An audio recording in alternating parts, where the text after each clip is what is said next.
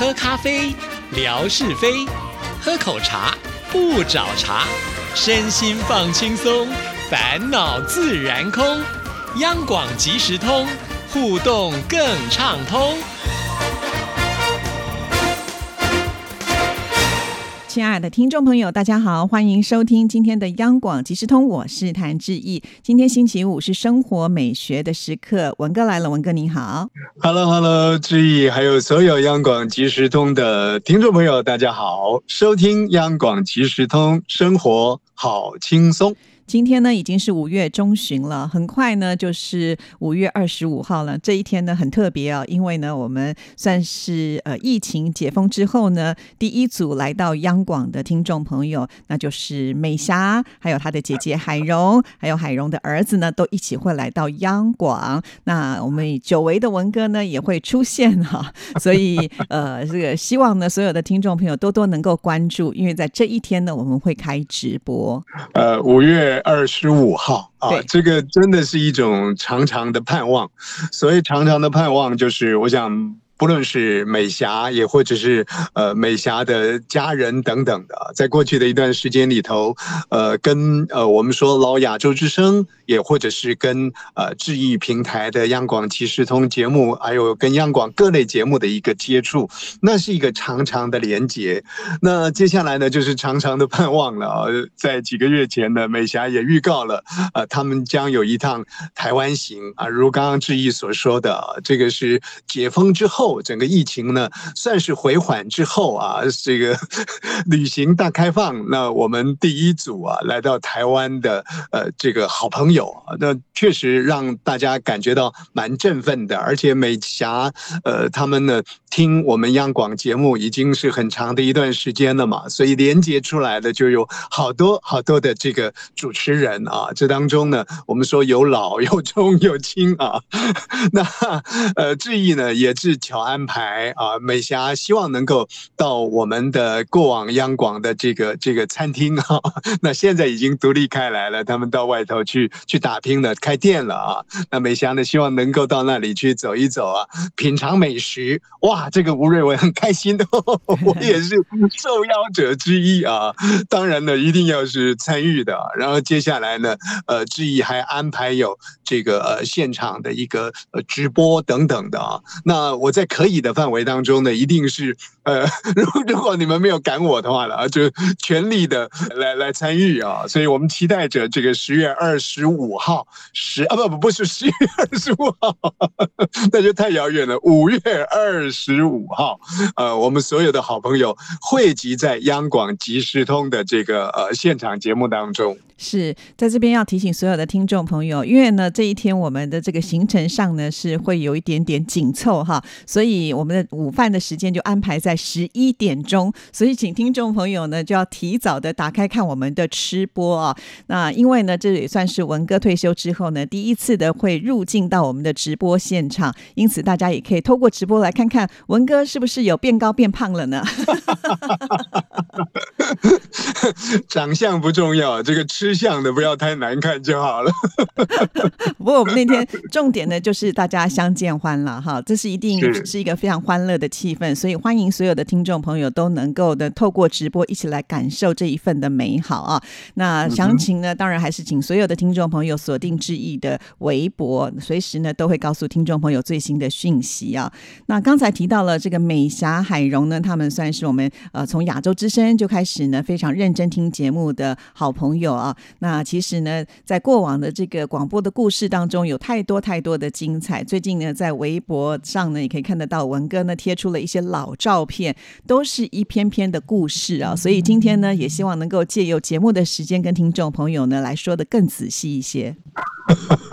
OK，好，其实这是一个触动了。所谓的触动呢，就是呃，我们呃听友服务的单位啊，在过去我们叫听众服务组啊，那现在叫做受众研调组啊的组长呢，特别给了我一个讯息了，就是说，哎，我们有一位老主持人，所谓的老，其实也也不会太老了，那但是就是过往前辈主持人呢的女儿，希望能够求得他妈妈。啊，当年呃，在我们央广频道，也或者我们讲呢，说在亚洲之声的频道里主持节目的音档，因为这个妈妈呢跟女儿说，呃，其实当年呢，她访问了好多的明星啊，这个知名的歌手明星呢，几乎没有一个呢让她放下过的，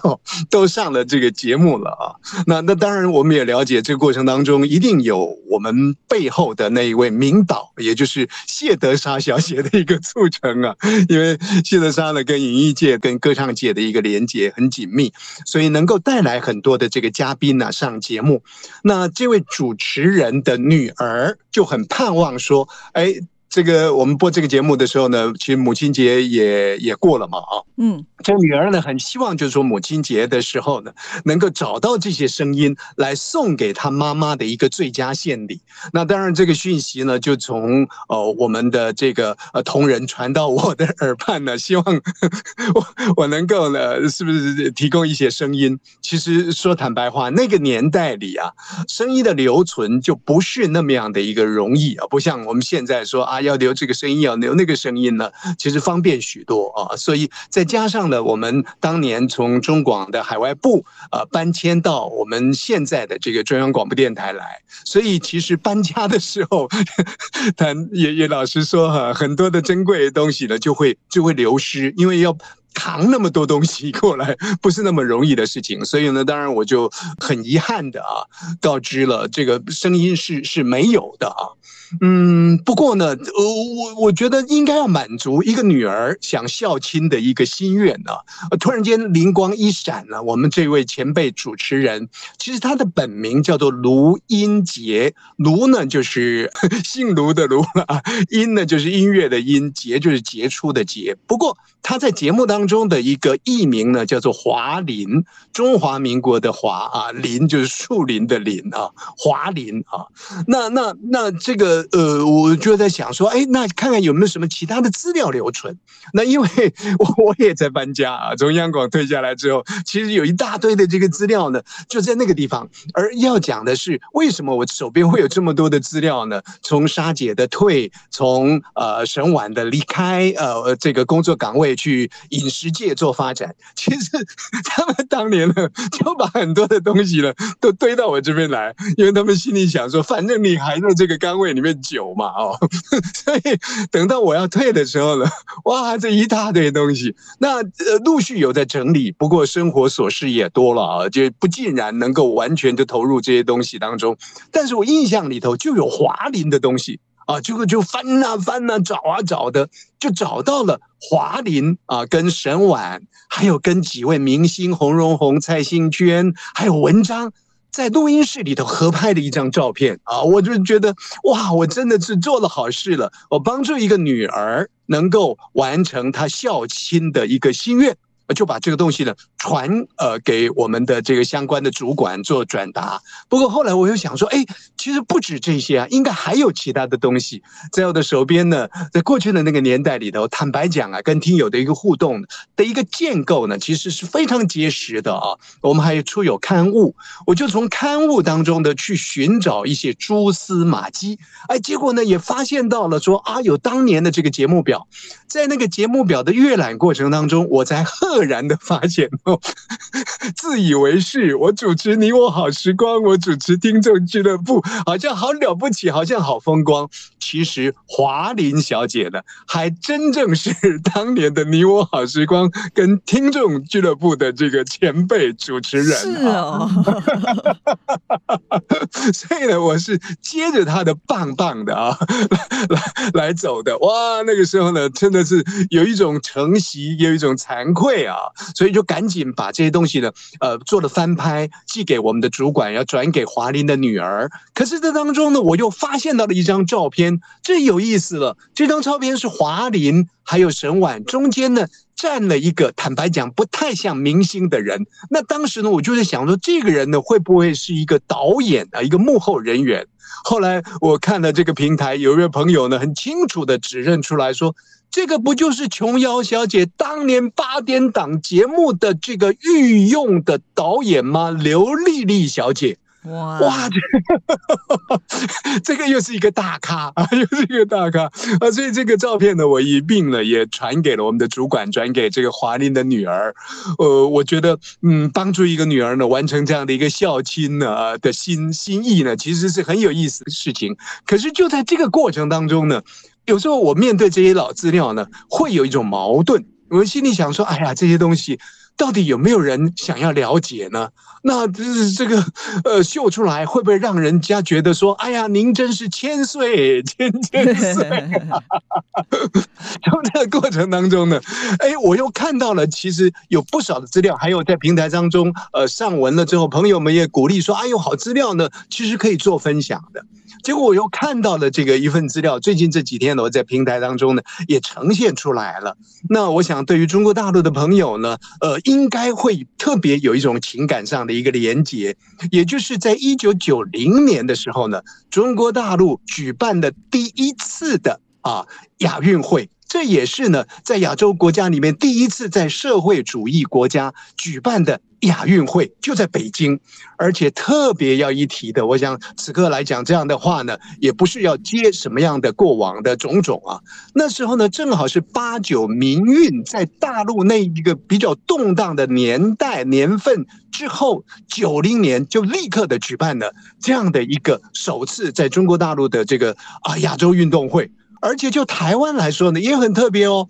台湾因为名称的关系，其实在那一年之前的二十年，我们都没有办法、没有机会来参与这个亚洲运动会。而就在那个一九九零年的时候，我们正式用中华台北的名称来参与了。北京的亚运会哦，所以 这个是很很有意思的一件事情。但是更更特别的是，在当年呢，呃，我们除了是亚洲之声的这个频道对中国大陆播出之外呢，其实也连接了在台湾的广播节目，也就是我们的老东家中广新闻网的节目呢，对中国大陆播出。所以当时啊，我们中广呃的这个总经理呢，这个唐盼盼先生呢，就很希望说啊，两岸之间有这样的一个连接，而且很难得有一个北京丰台运动大会啊，这个亚运会要举行，是不是可以在这个丰台体育场，也就是棒球场这里呢，能够树立一个有关于我们台湾对大陆广播的一个。看板，这这个要突破当年的这个政治，其实是不是容易的一件事情。不过，我觉得这当中鞠躬最大的就是谢德莎小姐了。她凭着她的人脉关系，然后连接出我们当时的主持人，也就是越飞越高的崔台金小姐，就是名歌手了，名主持人。同时还连接了文章，连接了歌手千百惠，就在丰台的这个。棒球场呢？我们的看板前面拍了这一张呢，大家飞扬起来的照片。后来这张照片呢，也就成为我们当年的一个 postcard 哦，我们的一个明信片的封面。我觉得是一个历史性的一个突破了啊！那如果放在政治上回顾政治史呢，会把它做出一个呈现，但是它是属于译文界，等于说呢媒体界的一个交流，所以也就不太受到重视。可是我手边呢，居然还有一张这样的一个 postcard，那也要坦白讲，感谢当年的偷懒。为什么呢？因为我回了一位听友的信件，就用这个 postcard 的背面呢，写给了一位玉珍。听友的信件，可是呢，这个信件我没有寄出，哎，当时不知道怎么搞的，没有寄出，